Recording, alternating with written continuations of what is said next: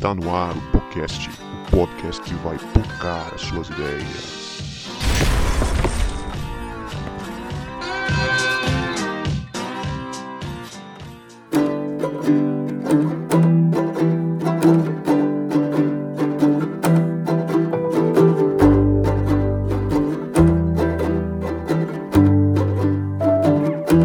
Para você que achava que a gente não voltava, a gente voltou este é o podcast, o podcast que vai pocar as suas ideias. Meu nome é Guto e eu estou aqui com o Vinícius, que tem muita história de liderança para contar pra gente. Fala galera, eu sou o Vini. Eu vou dizer uma coisa, quando vocês falaram aí tema liderança, a única coisa que eu pensei foi no Paulo Souza. Manda ele embora. Você explica pra É. de futebol. Não, é deixa o eles Paulo. pesquisarem aí quem é o Paulo Souza, o aproveitamento dele como líder, como gestor de, de pessoas, aí vocês vão saber que realmente ele precisa ser mandado embora. Galera, nós estamos aqui com o pastor Joel. Não é o Joel Santana, mas eu chamo de Papai Joel, certo? É o pastor da Igreja Batista da Glória já há 25 anos. E nós temos aí o prazer de estar com ele neste episódio. Vai ser mais curtinho, mas eu tenho certeza que ele vai poder falar muito sobre liderança com a gente. Pastor Joel, se o senhor quiser dar um salve, um alô para nossos ouvintes, fique à vontade. Ei pessoal, boa tarde. É um prazer estar aqui com vocês nessa tarde, juntamente com esses dois jovens pastores. E eu percebo que a pegada deles é um pouco diferente da minha, mas eu ainda estou pegando alguma coisa. Estamos aí, vamos bater um papo essa tarde. Muito bom. Mas antes nós vamos para os nossos salves e recados.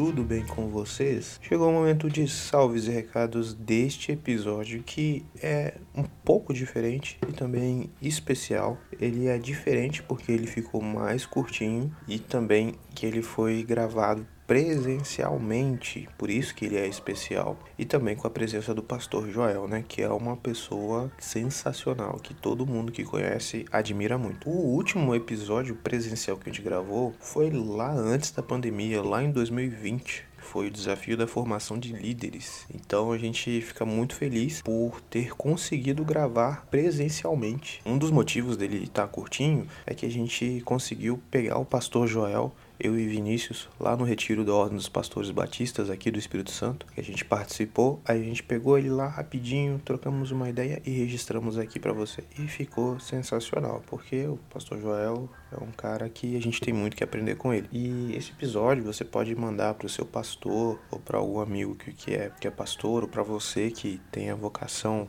pastoral ministerial. Então esse episódio ficou sensacional por isso. Agora, nos nossos salves e recados, eu queria mandar um salve para os nossos novos ouvintes que já chegaram interagindo com a gente nas redes sociais. E se você quiser ganhar um salve aqui, personalizado, falando o seu nome, é só você mandar um recadinho pra gente lá no Instagram ou estamos no Twitter também, no Facebook ou ainda nos comentários do YouTube. Talvez você tá ouvindo isso pelo YouTube e marcar a gente se você for fazer uns stories que a gente vai falar o seu nome aqui e mandar um salve só para você. Primeiro salve vai para Sara Duarte, que ela compartilhou a postagem do episódio 79, Existe racismo na igreja, recomendando o episódio. Obrigado, Sara Duarte. E o segundo salve de hoje vai para o Leandro Capilupi, que é, também é ouvinte novo, que também é seguidor novo lá no Instagram, chegou comentando tudo e tal, participando, interagindo bastante. Então, um salve para você, Leandro. Nós ficamos muito felizes por receber vocês aqui. Também um salve para todos os novos ouvintes que chegaram, que chegaram no Instagram. Bem-vindos, fiquem à vontade para explorar todo o conteúdo que nós já temos nos nossos, eh, nos agregadores de podcast. Aí são 80 episódios, tem uma série de devocionais também chamado Poucas Palavras, que é muito edificante bastante. Então fica o convite para você nos seguir nas redes sociais, interagir com a gente e também divulgar o nosso conteúdo, porque ajuda bastante. É o nosso pagamento quando vocês comentam, interagem com a gente e quando vocês divulgam. Então, agora aproveita esse episódio aí para aprender bastante com o nosso querido pastor Joel. Valeu.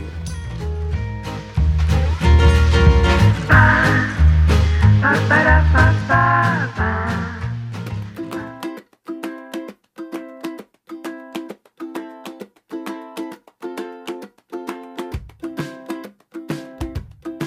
bem, gente. Estamos aqui agora para bater um papo, aproveitando a nossa nosso tempo aqui no Retiro dos Pastores. Estamos aqui com muito boa companhia e tava eu e Vinícius aqui e a gente resolveu pegar o pastor Joel para bater esse papo com a gente, que é uma das conversas que a gente sempre tem, sempre que eu posso, eu sento perto do pastor Joel para ouvi-lo.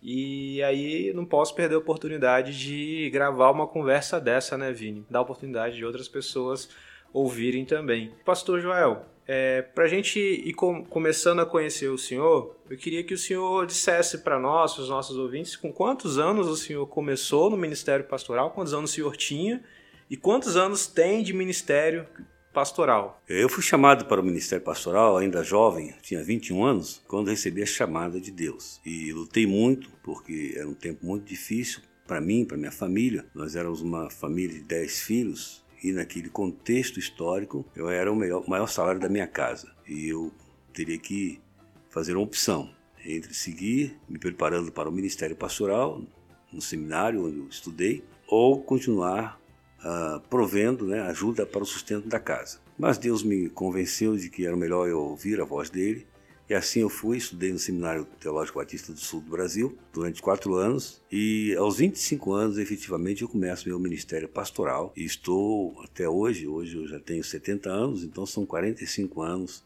servindo ao Senhor e faço isso com muita alegria. Tem pouca coisa para ensinar, né, né, Vini? 45 anos de ministério pastoral. E o senhor é carioca, então, né? Sou carioca, do bairro de Irajá, e, embora com 45 anos de ministério, eu ainda continuo aprendendo, né? Porque a gente nunca sabe tudo. Na verdade, quanto mais a gente vive no ministério, mais a gente sabe e precisa aprender. Eu uh, pastorei primeiramente uma igreja lá no Rio de Janeiro, a Igreja Batista no Jardim Santo Antônio, no bairro de Guadalupe, uma igreja singular na minha história de vida. Lá eu fiquei quatro anos e aquela igreja, não sei se em função do nome, né, Santo Antônio, era uma igreja que tinha casamento praticamente todo mês. Impressionante. é, as moças do Rio de Janeiro já tinham essa fama. Eu era um, era, era um jovem pregador, né? E quando eu falava que era o pastor de Santo Antônio, o pessoal ficava oriçado para saber que o pastor de Santo Antônio estava ali. Na verdade. Pastor casamenteiro, né? É, eu fui um pastor mesmo casamenteiro. Casei muita gente ali na Igreja Batista, no Jardim de Santo Antônio. Era uma igreja muito bonitinha, ficava no alto, né? E as pessoas gostavam de casar ali.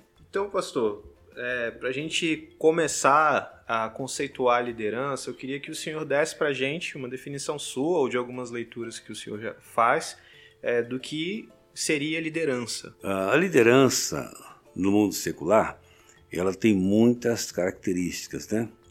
A questão da visão, a questão da proatividade, a questão de um, um certo carisma sobre as pessoas. Mas, do ponto de vista espiritual, a liderança é uma concessão de Deus. Porque toda liderança no ministério pastoral, ela precisa ser uma liderança espiritual. E ela não é nossa, ela é concedida. Então, é Deus quem concede a aqueles que ele assim bem entende o dom da liderança. E uma das características da liderança espiritual é que o líder não é maior do que o seu liderado. Na verdade, uma das marcas da liderança espiritual é a capacidade de servir. Quem mais serve é o maior líder. Então, ser líder, do ponto de vista pastoral, é ser um servo na essência da palavra, é estar pronto a servir com alegria, porque está servindo ao Senhor, o Rei dos Reis. E cada momento Deus vai dar ao líder espiritual essa consciência de que sem ele nós nada somos. Muito boa essa definição, né? E, e já quebra alguns paradigmas, né? Para quem pensa que o líder é só quem manda, né? É, o, líder, o líder da perspectiva que o senhor trouxe é uma coisa bem diferente disso. E o senhor já deve ter visto muita coisa nessa caminhada. Uhum. E atualmente, quais são os principais erros que o senhor vê os líderes cometendo? É, atualmente, meu querido, uh, e não é só porque atualmente, sempre os líderes às vezes cometem alguns erros, né? Primeiro é o erro da autossuficiência, é achar que nós temos condições de fazer o que de fato nós não temos. Se é a questão espiritual, eu até gosto muito de lembrar daquele episódio na vida de Jesus, quando o povo estava com fome e os discípulos disseram para Jesus que o despedisse a multidão, porque não havia alimento e não havia condições né, de que tivesse dinheiro para comprar para todo aquele povo. E Jesus diz, pelo contrário, vocês é que têm que dar de comer esse povo. E nessa circunstância, os discípulos se dispõem a procurar e encontram um menino, né, um adolescente, com cinco pães e dois peixes, e eles mesmos entregam a Jesus e dizem para Jesus: Mas o que é isso para tanta gente? Ou seja, na minha visão, um dos grandes erros que nós cometemos é pensar que nós temos condições de liderar o povo atendendo às suas necessidades. Porque tudo que nós temos na mão serão sempre cinco pães e dois peixinhos. Mas quando Jesus toma esses cinco pães e dois peixes nas mãos e ele nos usa para alimentar a multidão, para ser parte da resposta em um mundo de tantas perguntas, então verdadeiramente milagres acontecem. É um erro muito grande a gente confiar na nossa capacidade pessoal. Um outro erro muito grande que muitos cometem é a questão da falta de paciência, de achar que as coisas acontecem da noite para o dia. Diz Salomão, escrevendo no livro de Eclesiastes, no capítulo 3, que diz que tudo tem o seu tempo determinado e há tempo para todo propósito debaixo do céu.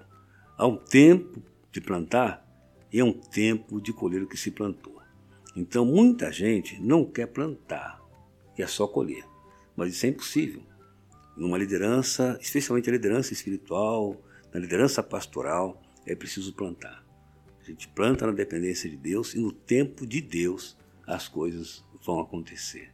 Se isso não for assim, evidentemente o líder vai ficar frustrado, porque ele não vai ver os resultados que poderia ver se dependesse mais de Deus e menos de si mesmo. Em off a gente conversava um pouquinho ontem, né, sobre o próprio pastor Joel falava um pouquinho sobre é, locais onde ele chegou e reconhecendo é, os líderes que ele teve, né, tem uma frase que é atribuída ao Isaac Newton, que na verdade eu não sei se é dele, mas atribui-se muito a ele, é que a frase é assim, se vi mais longe, se eu vi mais longe, foi porque eu estava com os pés sobre os ombros de gigantes. É, fazer menção que essa frase foi dita, é, eu conheci essa frase ontem pelo pastor Léo, né, o Léozinho, nosso amigo, ele que estava lendo um livro ontem, ele me mostrou essa frase e eu guardei se encaixou muito naquilo que a gente conversava em off ontem, né? É, tomando um café, eu, o Guto, eu, o pastor Joel, e ele falando isso agora sobre liderança, né? Sobre autossuficiência, como que a gente precisa depender do outro, né? O líder que não depende do outro, que, que acha que ele pode fazer tudo sozinho, ele já está pertinho de fazer tudo errado, na verdade. Nesse sentido aí, eu queria até emendar uma pergunta para o pastor Joel, porque a gente vive tempos onde a gente vê muitos líderes caindo em escândalos, em pecados. E o senhor acha que isso tem a ver com o isolamento deles, andarem sozinhos, não terem é, a quem prestar contas ou alguém para caminhar junto deles? Bem, nós entendemos que a Bíblia é a palavra de Deus. E é Paulo, apóstolo, que escreve a sua carta à igreja em Corinto, dizendo que ninguém vive para si e ninguém morre para si. Ou seja, nós somos dependentes uns dos outros. No aspecto da liderança, é muito importante que um líder esteja aberto a ouvir conselhos. Principalmente quando a gente é jovem, a gente deve se acercar de pessoas com maior uh, experiência, pessoas que tenham vidas que realmente nos inspirem, porque eles têm muito a nos ensinar. Eu quero compartilhar uh, com vocês que quando eu era bem jovem, muitos líderes me ajudaram muito. Houve muitos momentos que eu não sabia o que fazer nem para onde ir. E busquei ajuda. especialmente em pessoas que eu percebia que elas caminhavam com Deus e por isso tinha uma grande liderança. Tive um pastor que foi um pai para mim, uma bênção, e jamais deixarei de mencionar o seu nome, pastor João Falcão Sobrinho, que me ensinou muito na caminhada uh, do ministério. Porque uma coisa interessante, quando eu comecei o meu ministério pastoral, eu me lembro como se fosse hoje o primeiro domingo que eu fiquei sozinho na frente de uma igreja. Eu quase morri, porque eu pensei que eu nunca iria dar conta daquela grande tarefa que estava sobre meus ombros. Havia uma grande expectativa sobre a minha pessoa. Eu era jovem, era ainda solteiro e tinha toda a formação teórica, mas na prática eu não sabia praticamente nada. Então foi muito importante esse aspecto de buscar conselhos, de procurar ouvir o outro, embora naquele tempo já vivíamos uh, realidades diferentes em termos de gerações com expectativas diferentes, era um tempo que o mundo passava por mudanças, mas na verdade, sem eles, eu jamais conseguiria caminhar. Eles me abençoaram muito em minha jornada. E eu digo aos líderes jovens uh, que é muito importante se aproximar daqueles que já caminharam, porque eles têm alguma coisa sempre para nos dizer. Isso aí. E, a característica dos jovens acaba sendo a de, muitas vezes, de arrogância, né? De, você faz um curso teórico no seminário, você acha que já sabe tudo, né? Mas a gente tem muito que aprender com outros e com bons exemplos. Agora, de maneira prática, pastor, é, quais conselhos o senhor daria para jovens líderes que estão começando agora? Bem, dar conselho é uma coisa um pouco complicada, né? Alguém já disse que se o conselho fosse bom, ninguém dava, vendia, né? Mas, hum, de verdade, conselhos são bons. Né? Uh, nós temos nosso maravilhoso conselheiro, segundo Isaías, que é o nosso Senhor, Jesus Cristo. Mas eu daria àqueles que estão iniciando o ministério pastoral que a primeira coisa é que sempre voltem ao lugar da sua vocação. Jamais se esqueçam de que foram dias chamados por Deus. Embora sem merecimento, todos nós somos inadequados para o ministério pastoral. Não é sem razão que Paulo, inspirado pelo Espírito de Deus, diz para essa obra quem é idôneo. Então é bom a gente voltar para o início da nossa chamada, como foi que Deus nos chamou. A segunda coisa é uma dependência total de Deus, sabendo que Ele não nos convida a fazer a obra, Ele vai conosco fazer a obra. Isso é muito importante. Eu saber que eu não estou sozinho no ministério. Há demandas que são tão grandes que só Deus é capaz de fazê-las e ele as fará, se nós dele depender. E vai nos surpreender a cada dia e ter uma grande e profunda gratidão pelo privilégio de ser um pastor segundo o coração de Deus. Na verdade, a pessoa pode ter o título de pastor, mas ela não será pastor de fato se ela não tiver a consciência da sua vocação, não tiver a consciência da sua dependência de Deus e não tiver uma profunda gratidão por esse privilégio que é ser um pastor. Porque através da nossa vida, Deus quer abençoar vidas, mas nós não vamos sozinhos. Eu sempre penso isso. Ao longo dessa minha história, que são 45 anos no ministério pastoral, nem houve um momento sequer que eu estive só. Momentos difíceis na vida, situações que eu não sabia o que fazer, Deus sempre esteve ao meu lado. Porque essa é a promessa dele, né? Ele não vai nos abandonar. Então, vale a pena ser pastor. Você que é um jovem pastor, eu vibro quando vejo um jovem pastor surgir no cenário. E a minha oração é que ele continue, prossiga. Porque, é, como diz Paulo, ainda voltando à igreja de Corinto, ele diz que um planta, outro rega, mas é Deus que dá o crescimento. Ele pergunta quem é Paulo, quem é Paulo, quem é Cefas. Então nós somos o que somos e pela graça de Deus. Pastor, o senhor falou aí de novos pastores. O senhor tem uma ideia de quantos pastores o senhor enviou ou quantos que o senhor ordenou, né, consagrou nesses 45 anos de ministério? Vinícius, você agora me, me apertou sem me abraçar, né? Não estava na, na, pauta é, essa pergunta. Na verdade, na verdade, eu não tenho o número exato, mas eu calculo que seja uma faixa de 50 a 60 pastores.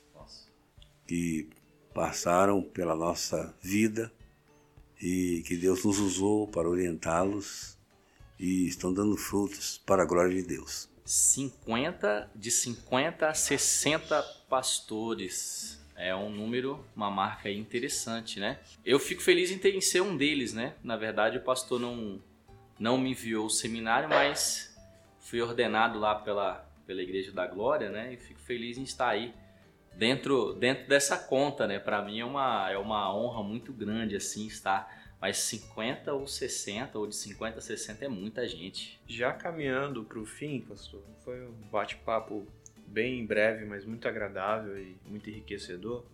Eu queria é, pedir alguma indicação do senhor de que livro que um líder é, não pode deixar de ler. Pode ser mais de um, o senhor fica à vontade aí. É, um livro que o líder não pode deixar de ler. Para quem está iniciando o ministério, eu não sei se ele ainda é possível de ser encontrado. O nome dele é O Jovem Pastor, de John Hilder. Um livro extraordinário. O Jovem Pastor. Procure que você vai encontrar.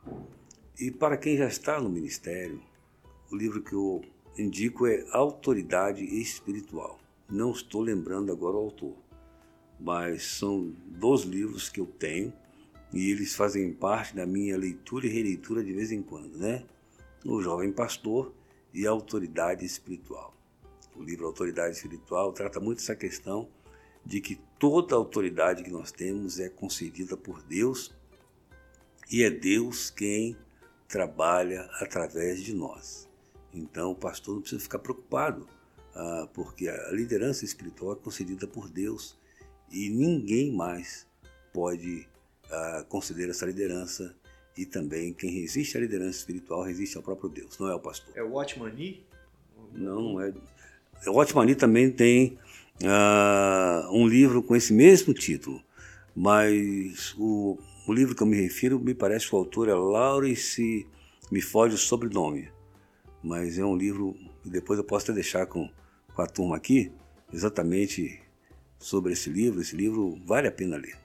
Todo pastor deveria ler esse livro. É isso. Foi um bate-papo muito agradável. Queria agradecer, Pastor Joel, por esse tempo com a gente aqui. Né? Espero que tenha sido abençoador também para você que está ouvindo a gente aí. E é isso aí. Vini, pastor, fiquem à vontade para despedir dos ouvintes. Bem, eu quero expressar minha gratidão. É sempre bom a gente estar conversando sobre questões espirituais, sobre a nossa experiência, a dependência de Deus e saber que sem Ele nós nada somos. Eu desejo que Deus abençoe a todos que estão ao alcance desse programa, desse momento que estamos aqui reunidos. Um beijo no seu coração. é isso aí, galera. Um abraço no seu coração. Valeu.